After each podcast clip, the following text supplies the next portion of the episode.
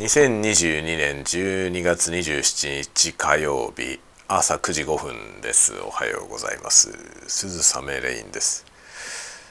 えー、と昨日の夜ですね、えー、ネットのお友達と夜ですねオンライン飲み会的な感じのことをしました。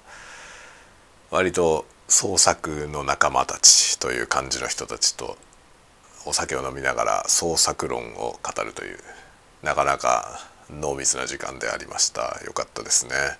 楽しかったですね。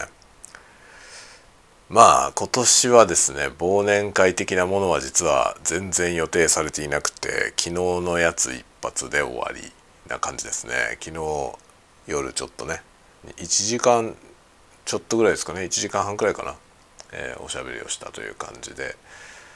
もうね以降忘年会とかの予定は一切入ってないんですよ。という感じで今年は仕事関係の人たちとの飲み会みたいなやつはもう一切ないですね。なんか年末忙しい人が多くてもう年始に新年会としてやりましょうみたいな話になりました。まあね最近は若い人はあんまりこうお酒飲みに行ったりとかしたがらない人が増えてるので。まあ、こんなもんですね。本当にノミニケーションっていうのはもう古いですよね。っていう感じなんですけど。まあでもそういう場でないとこう出ない話っていうのは間違いなくあって、ね、まあ何ですかね。時にそういうことは必要なんじゃないかなと思ったりはしますけどね。まあだからねあれですね会社の人たちよりもそそうじゃないネットで知り合った人とねお酒飲むことのが多くてそういう人たちとの情報交換がとても有意義なものになっていってますね次第にそうなっていく感じですね というようなことで昨日は夜そんな話をしておりました。で今日はですねまた引き続きお仕事をしましてまだね今日も明日も仕事あるんですけどあのあれだな今日はねあのファックスをね ファックスを1件送らなきゃいけない。あのねいまだにファックスってなくならないわけですよね。これ日本だけみたいですよ。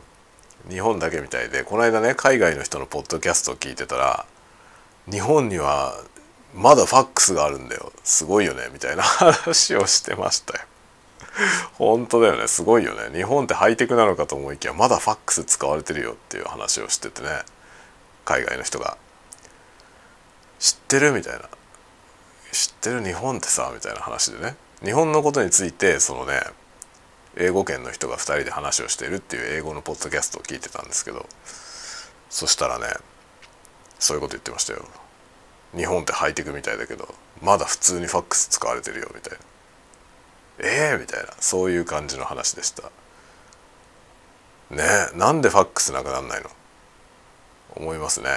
なぜかファックスなくならないので実はね僕もファックス家庭用のファックス持ってたんですよ昔20年くらい前。